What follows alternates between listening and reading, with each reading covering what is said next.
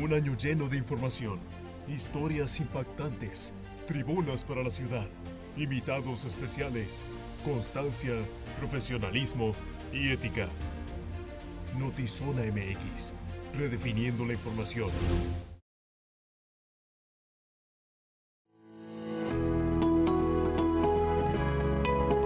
Notizona MX es patrocinado por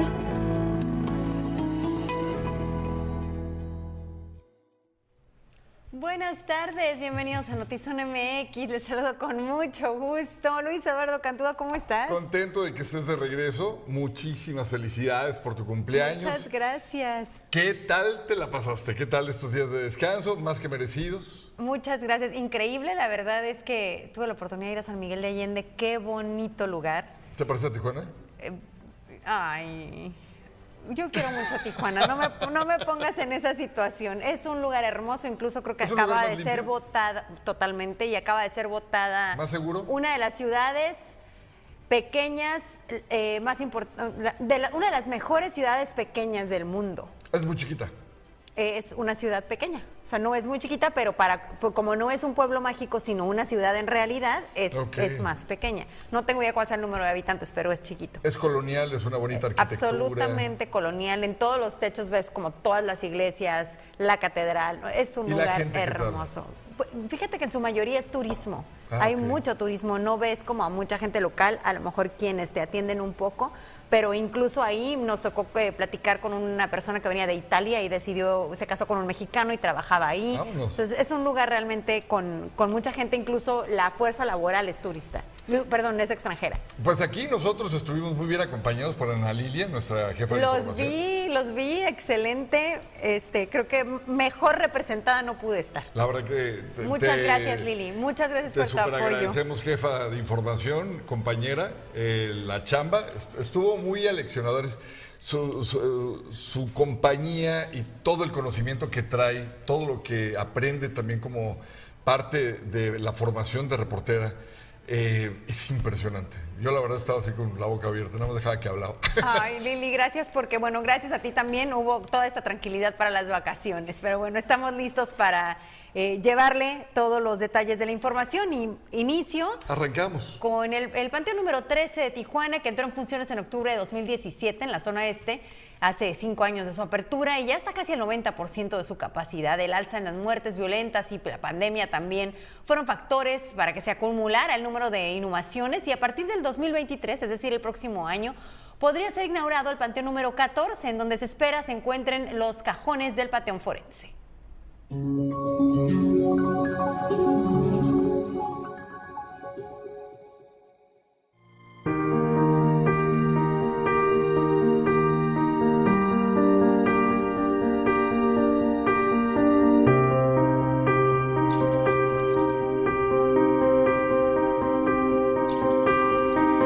La pandemia por COVID-19 y el alza en los homicidios que se reportan en Tijuana ocasionó que en menos de seis años el Panteón Público número 13 llegara a su máxima capacidad. Los cálculos estiman que para junio del año 2023 ya no reciba más cadáveres. Panteón número 13 es el único que estamos realizando las inhumaciones. Estamos a un 85-90% de la capacidad de este panteón debido a que contratamos un proyecto de maximizar el espacio que tenemos y quien nos este, apoyó en este proyecto utilizamos unas áreas que no teníamos contempladas, pero gracias a la maquinaria retroexcavadora y demás pudimos este, aprovechar ese espacio para, para disponer de algún espacio que nos dé un poco más de- de tiempo. Se espera que para el siguiente año se resuelva la infraestructura del predio donde estará el Panteón número 14, que se ubicará en la zona este de la ciudad, en el que también se instalará el Panteón Forense. Precisamente te comento que, en ese panteón número 14 están considerados los 8.400 nichos que nos piden eh, a través de, de Cruz Roja Internacional, del tribunal. Eh, se ha tenido este, pláticas con el presidente del tribunal para precisamente ya, ya cerrar ese, ese convenio. Ese convenio está a punto de firmarse y te digo, ahí está contemplado tanto los, los nichos, que son 8.400, lo que nos pide por regulación, además de, de donde se depositarán las, los, ahora sí que las cajas óseas, ya que pasa el periodo de 5 a 7 años que debe de conservarse el cuerpo que no ha sido reclamado. Sin embargo, la fecha todavía no está definida, refirió el comisionado de búsqueda de personas en el estado. La, parte complicada que te puedo avisorar ahorita es que ese tema involucra tres entidades. Por ejemplo, el tema de la federación, el tribunal de justicia, que es donde está inmerso eh, básicamente el servicio médico forense. Y luego está el Estado con la implicación del sistema de investigación el sistema de búsqueda, pero también está la parte municipal, porque por ejemplo la regulación de lo que son las fosas comunes corresponde al municipio. Entonces tienes tres entidades que están involucradas en el mismo proceso, lo que puede provocar que que sea un proceso un tanto más complejo. No imposible, eh, complejo. Tengo entendido que inicia el año que viene, 2023, con el proyecto precisamente presupuestal, este, pero no te tengo ahorita una información como para poderte decir qué tiempo va a llevar el, el proceso.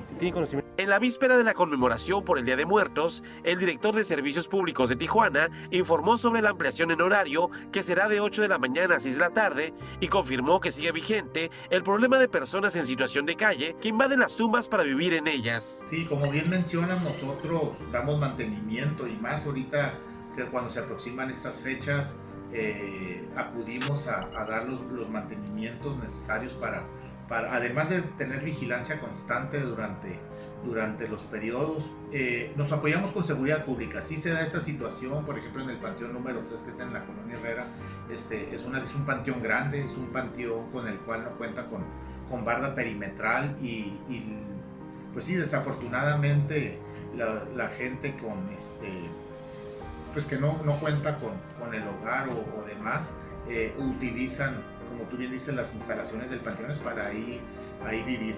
La Dirección de Servicios Públicos de la ciudad de Tijuana informó que del fin de semana hasta el miércoles 2 de noviembre se espera la afluencia de 20.000 visitantes en los 13 panteones de la ciudad de Tijuana. Con imagen y edición de Lordán García, informó para Notizona MX, redefiniendo la información, Uriel Saucedo.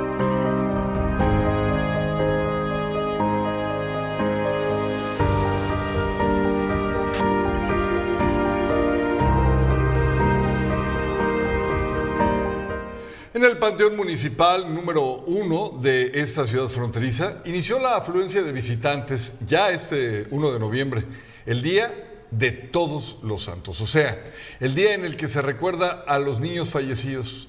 En el cementerio ubicado en la colonia Castillo de la zona centro, se tiene una área especial dedicada precisamente a estos peques y a las niñas, a los niños y a las niñas fallecidas. Las tumbas se distinguen del resto por un ángel que está en lo alto de la lápida. La mayoría de ellas están abandonadas. Son criptas de niños y niños, de niños que datan de los años 50 y 60, cuyos padres, muchos, pues ya fallecieron. No tienen nadie quien los recuerde. Una baja afluencia de visitantes se registró precisamente en los, en los panteones previo al Día de Muertos, o sea, ya mañana. Yo vengo muy seguido a, ponerles flores, pero este día pues es más significativo. Mi madre siempre se la pasaba aquí cuando venía a mi papá y a mi hermano. Entonces, pues seguí la tradición de, ella, de venir a darle sus huertecitos. ¿Cuántas personas tiene aquí en el Panteón 1? Mi papá, mi mamá y tres hermanos. ¿Es tristeza? ¿Qué significa para ti? Sí, es tristeza, mucha tristeza. Saber que también vamos a llegar aquí, ¿verdad? Pero lo siente uno mucho venir aquí. ¿Se viene desde Rosarito para acá? Desde Rosarito, así es. ¿Le trajo flores? ¿Qué es lo que hace este día entre hoy y mañana? Les pongo sus veladoras en casa y aquí les traigo flores. ¿Y su hermano es el más reciente? Sí, el más reciente. Se murió de 52 años. ¿Tan joven? ¿De qué murió? Tenía diabetes y se le complicaron mil cosas. Pero pues ya, ya. Eh, ¿Se viene y mañana va a ir a ver a más familiares? No, ya llegamos con mi suegra también en el otro panteón, también ya le dejamos. No, ya no. Son todos. ¿Hacen un recorrido? Sí, un recorrido. Y en otros temas, el Parque Morelos en Tijuana anunció un cierre temporal de sus instalaciones a consecuencia de un brote de gripe aviar. Fue apenas la tarde del martes cuando el Servicio Nacional de Sanidad, Inocuidad y Calidad eh, Agroalimentaria informó que en Baja California existen los primeros casos de influenza aviar AH5N1, mejor conocido simplemente como gripe aviar. La dependencia federal recordó que este eh, patógeno es de alta mortalidad en aves, por lo que recomendó tomar precauciones a los poseedores y productores de pollo, gallina, pato y ganso, entre otras aves. Se pidió reportar de manera inmediata si las aves se ven tristes, enfermas o presentan una muerte súbita. Muchas gracias a quienes se conectan en este momento. Les enviamos saludos a Ernesto Tiveros, a Ug Hernández, David Tapia, saludos. Paco, buenas tardes, saludos a todos. Paco, como ya me diste la buena noticia del día de hoy, ya estoy muy feliz dando noticias. Eh, Alex Peña, buenas tardes. Katia Bustillos, jefa, un abrazo. Luis Medina, Sergio Zurita. Eh, buenas tardes, saludos, que yo decía que si no es el actor, ya me decías tú que es un locutor. Ese nombre más bien me suena como el del locutor Sergio Zurita, que salía con eh, René Franco en la taquilla y con Susana Moscatel. Ay, ¿Te acuerdas? También, sí es cierto, ya la recordé a ella también, era un muy buen programa de radio. Ana de Prieto, eh, buenas tardes, estamos rebasados en los, en los cementerios públicos definitivamente y de ahí la propuesta de abrir un, un segundo, bueno, el número 14 conscientes de que están ya al 90%, pero pues ahí eh, más chamba para la autoridad. Ilivan Bañuelos, saludos. antes de que, perdón, es que no quiero que se te vaya la idea de lo de los panteones. En Estados Unidos, eh, a raíz también de la cantidad enorme de soldados que iban falleciendo, decidieron que las tumbas fueran eh, de alguna manera colocadas como si el féretro eh, tomara el espacio en vertical, no en horizontal. Entonces, si te fijas, en México abarcamos como una cama, una cama individual. Ah, ok, está como, la como en la caja. Sí. Y después está, pero también está como el, lo vertical. Pero nada más, en Estados Unidos los panteones se empezó a estilizar que nada más fuera la pura lápida, vamos, donde está la piedra, grabado con el nombre y la fecha. Pero en México pues hay una costumbre diferente, hay una cultura distinta. Están los, eh, pues estas tumbas de, quiero decir, la estructura de, cemento, que tiene los floreros a los lados, que tiene la lápida enfrente. Sí, que a lo mejor de ahí también la insuficiencia de espacio, es a lo que te refieres, sí, definitivamente. Abarcan muchísimo espacio. Alex Peña, bienvenida a casa, Notizona, muchas gracias Alex, feliz de estar de regreso. García Guillermo, Emanuel Cota, Inge, saludos, buenas tardes. José Antonio Vázquez, Araí Santiago, saludos. Marquito, un abrazote. Eh, Filip Santos, eh, buenas tardes, saludos desde Portugal, wow. Un abrazo, gracias por conectarte hasta, Portugal, justo la tierra de Marquito, que se conecta eh, en este momento, rejoneador. también de Portugal, Marina Valenzuela, Armando Estrada, saludos, buen inicio de mes. Yo, ni lo intento porque si no, no, no, hablo nada. Yo sí le hago al, payaso, ya sabes, entonces en una de esas sí le atino. Obrigado. Regina Barroso, señora, un abrazo. Gracias por conectarse. Mónica Gutiérrez, bonita tarde. Juan Verduzco, excelente noticiero. Muchas gracias. Gerardo García, antes de que le pongas falta. Eh, saludos y bendiciones, excelente noticiero. Muchas, muchas gracias. Carla Marisol, buen martes. Felicidades, don Cantúa, hoy día de los santos. Sí, es un santo este señor, de verdad. Marina Valenzuela, buen martes, saludos. Gracias por acompañarnos. En el croma que tenemos aquí atrás se pierde mi aureola. Se pierde. Un santo, no voy a continuar. No. Oiga, continuando con más información, fíjese que el delegado federal en Baja California, Jesús Alejandro Ruiz Uribe, informó que en el estado ya son 162 mil 424 vehículos que se han regularizado desde que inició el decreto para legalizar los también conocidos como autos chocolate. En cuanto al monto recaudado, indicó que ya son 406 millones 60 mil pesos. De este dinero recaudado, la Secretaría de Hacienda aprobó el primer recurso a Baja California por 178 millones 479 mil pesos. Y bueno, pues las cámaras de Notizón MX fueron eh, testigos de las largas filas que las personas hacen para concretar su trámite en la ventanilla única del SAT, que se encuentra ubicada en las instalaciones de Canacintra. Hasta el momento se ha informado que no habrá ampliación al decreto que finaliza el 31 de diciembre. ¿Qué te parece? Una buena... ¿cuánto tiempo se tardó en regularizar su vehículo? Dos meses. ¿Dos meses? ¿Y cómo le fue? ¿Cuánto le costó? A ver, platíqueme. Me costó 2.000, 3.500 las placas 2.800. 5 mil pesos. ¿Y qué carro trae y para qué lo utiliza? Al personal.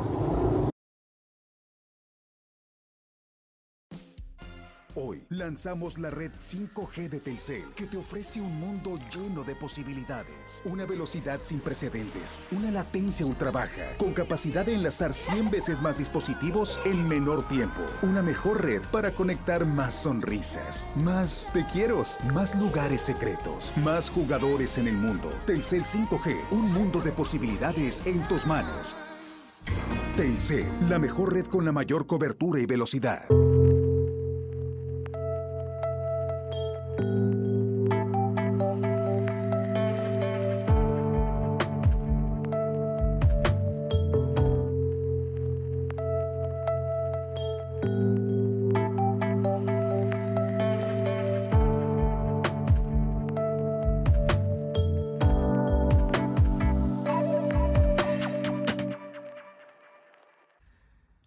Fin, mi gente de Tijuana, después de dos años, mi reencuentro contigo por el placer de vivir en el Foro de Tijuana.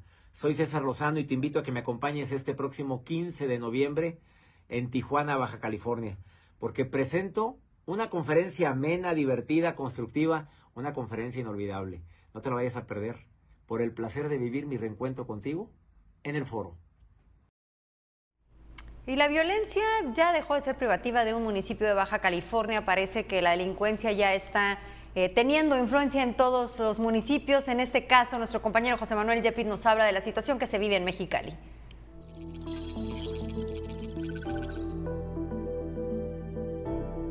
Los hechos de violencia de alto impacto regresaron a Mexicali, con un triple homicidio en una vivienda y el ataque a una estación de la policía municipal. En este 2022 van 260 homicidios dolosos en Mexicali, siete más que en el 2021. Autoridades de los tres niveles de gobierno hablan de reforzar estrategias contra el crimen, aunque no se atreven a confirmar que habrá un cambio en las mismas. Los diputados del partido gobernante dicen que asumen lo que está pasando y los de oposición aseguran que debe cambiarse la estrategia. Las que estamos tomando todos los días, reforzamiento, como lo estamos haciendo en todos los niveles de nuestras policías, que están en el primer nivel de atención, que son los primeros que llegan y que tienen que estar altamente capacitados y altamente equipados. Y esa es la responsabilidad que tenemos en el ayuntamiento para poder enfrentar el crimen organizado o desorganizado, el que sea.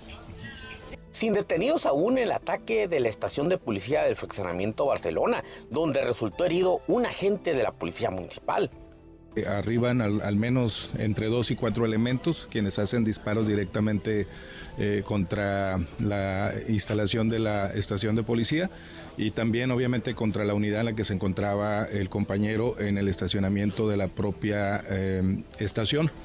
Eh, inmediatamente hay una, hay una fuga de esas personas en un vehículo compacto. Mataron a tres en una casa en la colonia Estrella, al poniente de Mexicali, mientras dormían. Donde ingresan al menos eh, varias personas al interior del domicilio y ultiman a tres personas del sexo masculino. Eh, la fiscalía obviamente se hizo cargo, presentan varias heridas de disparo y bueno, eh, esperemos que este incidente se aclare y se resuelva pronto como todos los homicidios que se cometen. La estrategia contra la inseguridad ha fracasado y no quieren reconocerlo, afirma diputada del PAN. Cada vez hay más homicidios, eh, quieren cerrar, eh, tapar el sol con un solo dedo, quieren decir que no está sucediendo nada. Es más, hubo una información en la que decían que iban avanzando porque se registró, según ellos, un homicidio menos un mes con otro. Las políticas de abrazos no balazos no, no han dado solución al tema de la violencia. Afirma presidente del Congreso del Estado que los gobiernos de Morena asumen la responsabilidad en el tema de la inseguridad y afirma que hace falta trabajar en el tejido social. Tenemos eh, la parte que nos corresponde como gobierno, como áreas, como, como legislativo, como poder judicial, como, como poder ejecutivo, las mismas dependencias áreas de seguridad. Claro que tienen, tenemos que asumir la responsabilidad que nos toca, pero lamentablemente vemos también temas eh, que van muy de origen de la sociedad. Recordemos que tenemos que trabajar también a la par del tejido social, mucha problemática tanto el tema eh, de violencia familiar. Con producción de Alberto Ferreira para Notizona MX. Redefiniendo la información, José Manuel Yepis.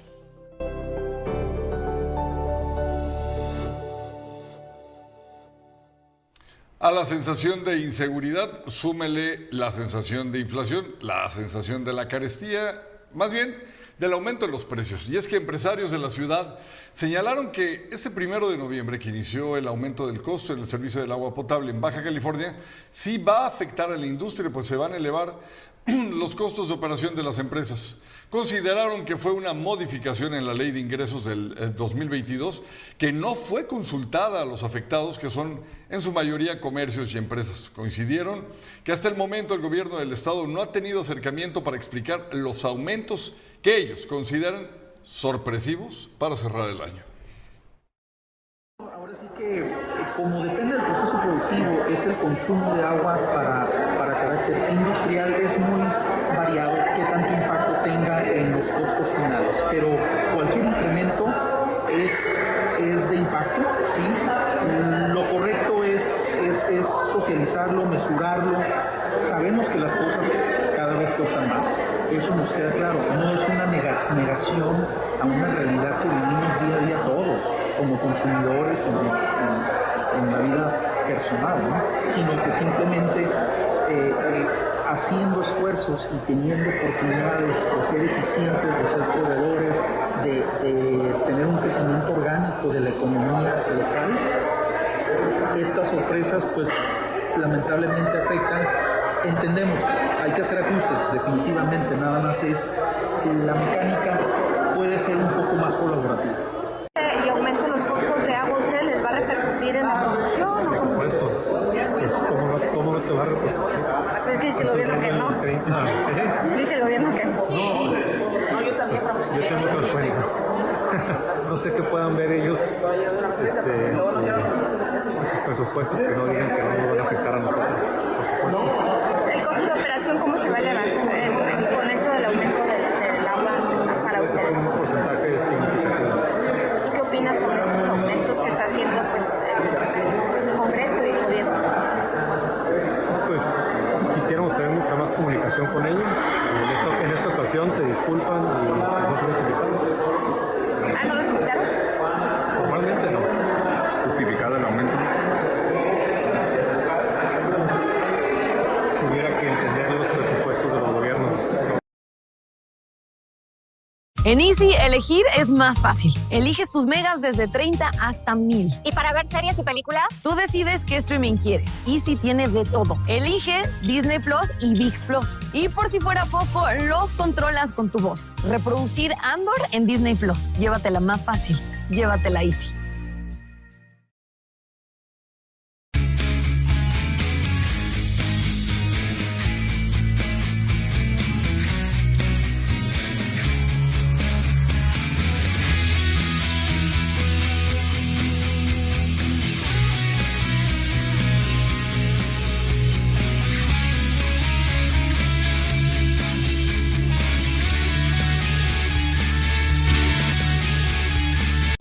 Familia Canacintra, nos vemos este 9 de noviembre para celebrar sus 75 años. Celebración importantísima. Mucha música, mucha energía, nos vamos a divertir. En la zona del río, ¿usted ha visto este monumento que parecen unas tijeras? Bien, pues hay planes de darle una manita de gato.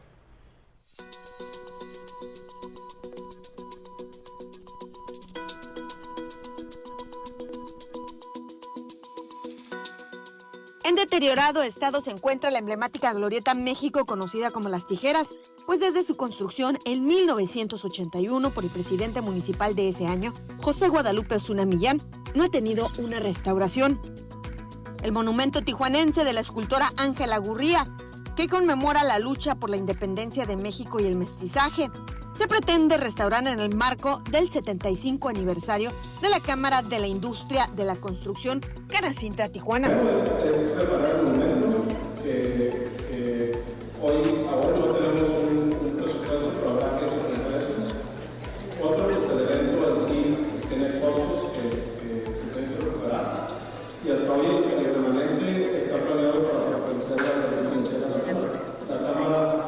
día a día eh, tiene que llevar a cabo labores de gestión para asegurar.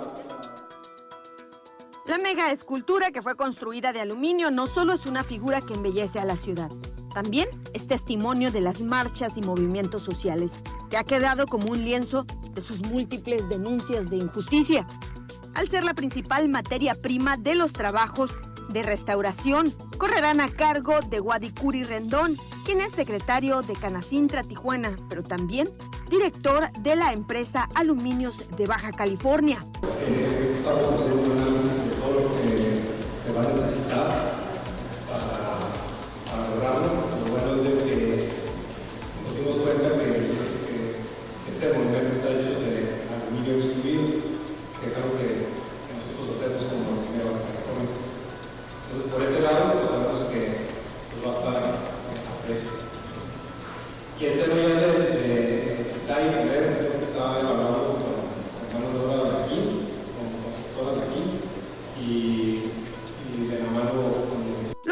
de trabajos de restauración correrán a cargo de Canacintra.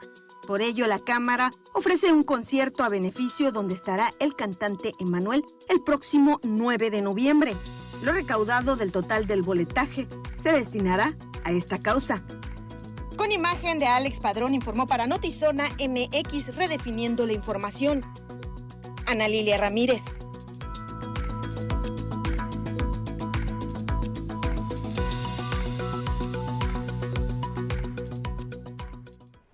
Saludos a Cardoso Cardoso, a Armando Domínguez, Raúl Ramírez. Eh, saludos, buenas tardes, sintonizando desde Los Ángeles. Qué Ah, caray. gusto, Armando. Un abrazo hasta, hasta allá. Ivona de saludos. Leonardo Hernández, un abrazo. Ricardo Jiménez, saludos. Eh, Andrea Aro, Carlos Chimal, muy buenas tardes. Karina Bravo, Argelia López, saludos. Muchas gracias por conectarse.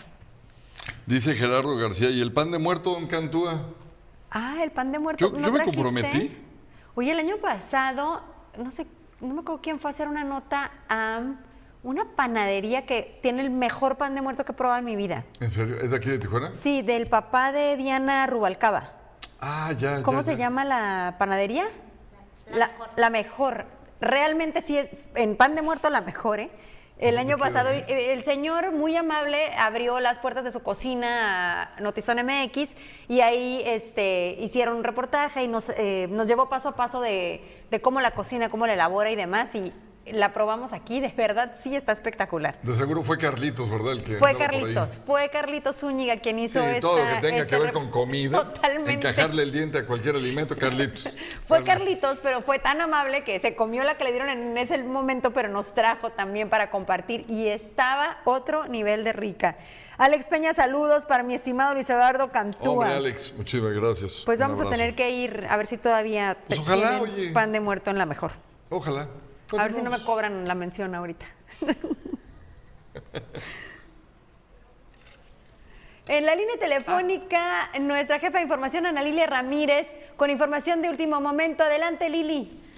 ¿Qué tal? Muy Hola, buenas Lili. noches. Eh, los saludo con mucho gusto. Y bueno, en efecto, ah, hace algunos momentos, hace como una hora, se abrió el albergue de la Unidad Deportiva Reforma, mismo que eh, fue habilitado para recibir a todos los migrantes de origen venezolano. Recordemos de que desde el pasado 12 de octubre cuando el gobierno de Joe Biden decidió que a estas personas se regresarían hacia México en tanto algunos se resuelve su solicitud migratoria en Estados Unidos. Sin embargo, este día fue abierto con 10 venezolanos, tres núcleos familiares, es lo que nos comentan, fueron los que ingresaron, pero también estará habilitado para recibir a todas aquellas personas de origen centroamericano. Recordemos que en promedio son 300 personas deportadas de alguna manera que son connacionales, pero también eh, entre las 300 personas están muchas personas de origen que son centroamericano y que están esperando una solicitud de asilo en la Unión Americana. Como ya les habíamos comentado, la alcaldesa de Tijuana, Montserrat Caballero, había señalado que este albergue sería apoyado por eh, el gobierno federal, sin embargo, la cocina industrial que había prometido el delegado de programas federales, Jesús Alejandro Ruiz Uribe, no fue abierta y bueno, tuvo que ser el ayuntamiento que hiciera pues todos los costos de operación, como puedes ver, estas camas que utilizaron eh, estas literas que fueron utilizadas cuando fue el albergue de migrantes, esto de personas de origen ucraniano, pues ya fueron reutilizadas para ese mismo fin, pero ahora con personas de origen venezolano. En promedio han sido retornadas hacia México alrededor de 1.400 personas de ese país que huyen de la dictadura del señor Nicolás Maduro y bueno, que enfrentan un proceso político en su país bastante difícil y que los ha obligado hasta cruzar la selva. Algunos nos señalan que tardan en promedio las personas que menos uh, dinero tienen para llegar a México en promedio dos meses, cruzan por varias semanas la selva, los que tienen mayor oportunidad lo hacen directamente en avión, de acuerdo con estas medidas anunciadas por Estados Unidos, únicamente los que lleguen en avión hacia ese país son los que van a ser recibidos por las cuestiones que, están pasando en aquel país, justificando que es una manera de controlar la migración de origen venezolano. Y bueno, Recordemos que también ya se registró un motín en el INAMI luego de que consideraran que eran uh, los recibían con malos tratos y bueno, así es como se vive la situación migratoria, ya con un albergue para personas venezolanas muy Siu Generi, Tijuana, es lo que se vive, porque ya han abierto albergues para centroamericanos, en otra ocasión para ucranianos, y esta vez nos toca apoyar a nuestros hermanos de Venezuela que enfrentan una crisis. Precisamente eh, es, mencionabas eh, al gobierno federal y, y un albergue que me sigue llamando poderosamente la atención, que no se utiliza en su máxima capacidad. Es Fíjate. decir, hay uno habilitado que la capacidad es mucho mayor, pero que no llegan los recursos por parte del gobierno federal por lo tanto, tanto el ayuntamiento como gobierno del estado tienen que asumir esta responsabilidad que, más allá de que les competa o no, porque al final pues el problema se tiene que atender, pero es, se convierte como en una especie de elefante blanco que se inauguró como muy platillo, pero que no le sirve a nadie, o bueno, a un, un mínimo número de migrantes. Ese albergue, bueno, no le quisieron llamar albergue, Centro Integrador del Migrante Carmen Cerdán en la colonia Presidentes, habían anunciado en el 2019, antes de que iniciara la pandemia, que estaría abierto para 3.500 personas y era cuando se estaba haciendo este tratado de libre comercio que ya le cambiaron el nombre a NAFTA. Eh, eran 3.500 personas, era apoyado por el gobierno de Estados Unidos en ese tiempo, Donald Trump. Fíjate que muy triste podemos ver que pagaban una renta en promedio de 250 mil pesos porque es una nave industrial y bueno, para los 3.500 que había estado habilitado en promedio ahora albergan alrededor de 300 personas, señalan que hay espacio los migrantes, pero que no están habilitados, es decir, que no hay camas, no hay no están suficientemente con comedores y todo lo que se requiere, incluso hay lista de espera en ese albergue y pues lamentable que el gobierno federal haga un gasto irracional en el albergue Carmen Cerdán, allá en la colonia Presidentes, pagar una renta de alrededor de 200 mil pesos. Y wow. bueno. Es increíble, tres mil, una capacidad para tres mil personas, o sea, están el espacio para tres mil personas y se están utilizando 300, realmente no tiene sentido no. cuando la problemática es latente, ¿no? La problemática está ahí, se está teniendo que solucionar de una u otra manera. Lili, muchísimas gracias por el reporte, buenas tardes. Hasta luego, que tengan buen día, estamos Igualmente, gracias Lili. Impresionante las cifras. Nos pregunta Gerardo García una, ¿por qué los tienen que deportar a México y no al país de origen? Eh, yo creo que por los tratados que se tienen con los, sí. con los diferentes países y además para Estados Unidos es la vía más sencilla porque es la frontera contigua. Si hubiera una frontera contigua con algún otro lugar que no fuera en este caso México, lo harían de esa forma, pero los deportan por las eh, por bueno, los que los podrían deportar por, por Canadá pero volvemos al tema de los acuerdos, ¿no? Y tú lo mencionabas hace algunos días cuando hablábamos de qué acordaron con Marcelo Ebrard. Ah. Sí, que vengan, ¿no? Aquí, pues total, el gobierno federal ni, ni, los atiende, ni se entera, ni da el recurso necesario, pero lo autoriza. Que de hecho muchas personas quisieran, preferirían ir a Canadá a buscar el ansiado sueño americano, el asilo político, una mejor calidad de vida, si tuvieran la opción. Te juro yo que creo muchos, el 90% me atrevo a decir, no quisieran estar en México. Claro, y Canadá no va a pagar, digo, no va a permitir, permitir perdón, y no ha, no ha hecho estos acuerdos con Estados Unidos. Y por otro lado, los dejan en la frontera a su suerte, ¿no? O sea, los deportan y aquí ya no se hacen responsables ni de su estancia legal, ni de su paso por México hacia su lugar de origen, que en muchas, muchas veces sucede, pero que pues no, no pueden quedarse aquí. Pero México, la pregunta es, y, y no se ofendan, por favor, las personas de cualquier eh, lugar, origen, país, centroamericano, sudamericano, el que sea. No estamos en contra de ustedes. La, la cuestión aquí es, ¿por qué México, como si nada, permite que esto suceda? Eh, esa, creo que esa pregunta sí se la tendríamos que hacer en este caso a Marcelo Ebrard. En este caso de los venezolanos específico, el cual nos narraba Lili. Te voy a decir que lo que dirían, muchos dirán que México es un pueblo hermano, que recibe, que apoya a todos sus hermanos connacionales, que México es un país abierto, que cree que la migración no debería existir, la- el- que nadie es ilegal, que nadie es un inmigrante ilegal, etcétera, etcétera. Te, te dirían algo así medio poético, Y podría ser. pero práctico no, no es. es. No, la- y no sucede en la realidad. Pues no. y aquí lo estamos viendo. Bueno, continuamos. bueno.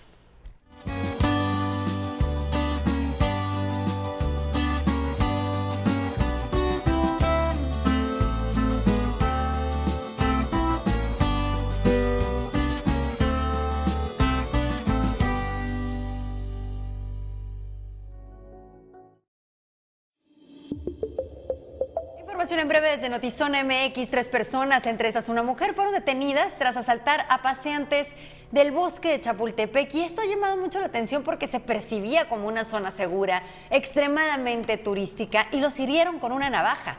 La Secretaría de Seguridad Ciudadana de la Ciudad de México informó que los hechos se registraron precisamente al interior del bosque, en Avenida Paseo de la Reforma y Calle Lago, Colonia Bosque de Chapultepec, Chapultepec primera sección. Y luego de que en días pasados lanzó un reto a Carlos Lorete Mola por su testamento político y su hijo, ahora el presidente Andrés Manuel López Obrador retó al periodista Sergio Sarmiento. O sea, se va de uno en otro, para todos tiene. En su conferencia mañanera en Palacio Nacional, el presidente acusó que Sarmiento ha informado sobre sus giras a Badiraguato, tierra de Joaquín El Chapo Guzmán.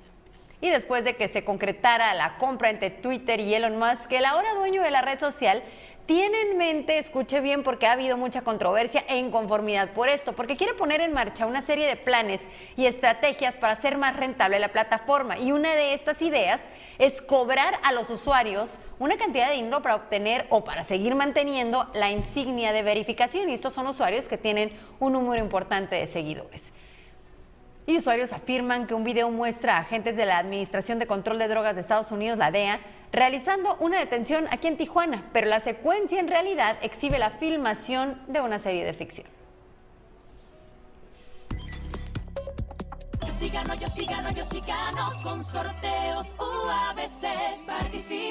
Colabora, 23 millones son. Con sorteos UABC, ahora tienes más oportunidades de ganar. Compra tu boleto del 89 sorteo magno de la UABC a más tardar el 24 de noviembre y participa para ganar el combo explorador que incluye una camioneta Ram 1500 y un Racer XP 1000 Premium del año en el segundo sorteo para compradores oportunos. Compra ya tu boleto y juntos sigamos construyendo sueños. Conoce más en sorteosuabc.mx. Y este viernes tenemos tribuna en tu colonia.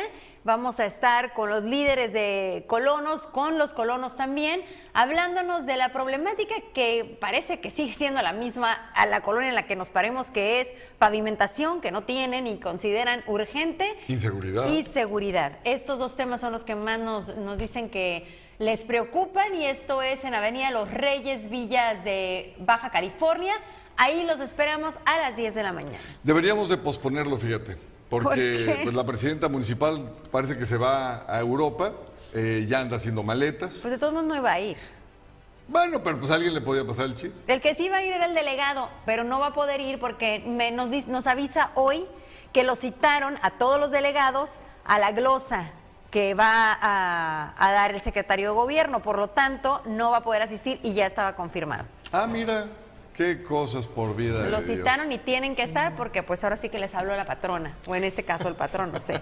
Pero vamos a estar ahí, vamos a escuchar por supuesto a los colonos. Ya nos vamos, muchas gracias por su atención, lo esperamos mañana en punto de las 6 de la tarde y en las repeticiones durante toda la jornada, todo el contenido lo encuentran tanto en Facebook como en YouTube. Quédese con Pablo Arragán a las 7 en punto en Zona Contexto y nosotros lo esperamos mañana a las 6 de la tarde en Notizón MX, redefiniendo la información. Y Luis-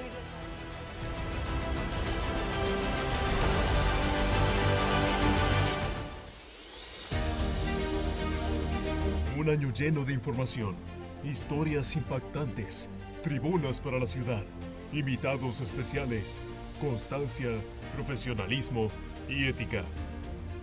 Notizona MX, redefiniendo la información.